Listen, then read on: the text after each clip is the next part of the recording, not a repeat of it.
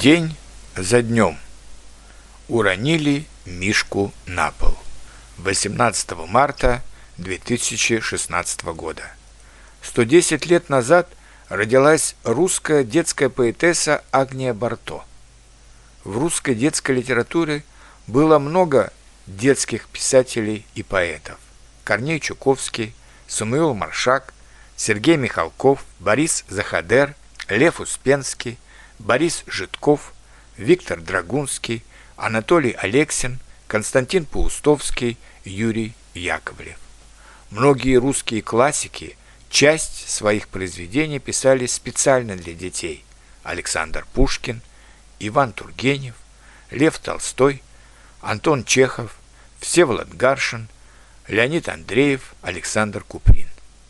Но все же самыми первыми стихами, которые прочитал я в своей жизни, как и многие другие дети в России, были стихи Агнии Барто. Они просты, но трогательны.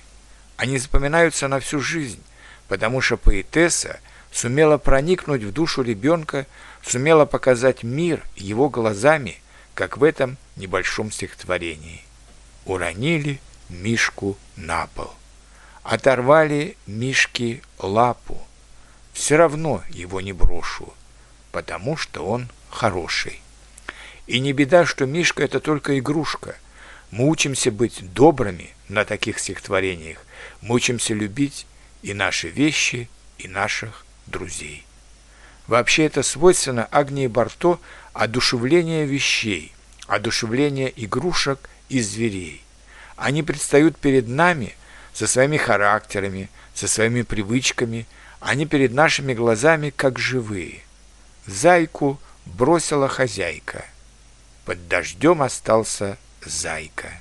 Со скамейки слезть не смог, весь до ниточки промок.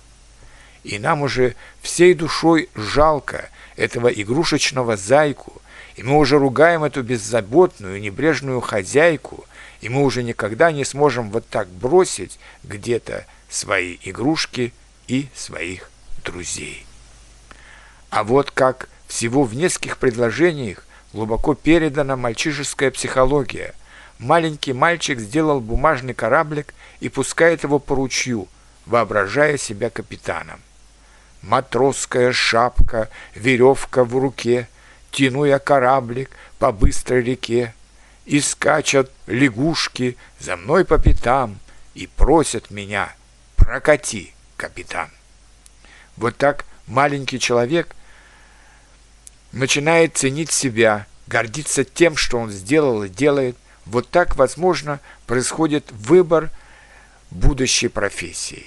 И маленький ручеек превращается в большую реку или целый океан, а маленький кораблик в большой океанский лайнер и мальчик уже не тянет свой бумажный кораблик, а стоит за штурвалом огромного корабля. Детство – это начало большой жизни, это начало нашей будущей профессии, это формирование нашего характера.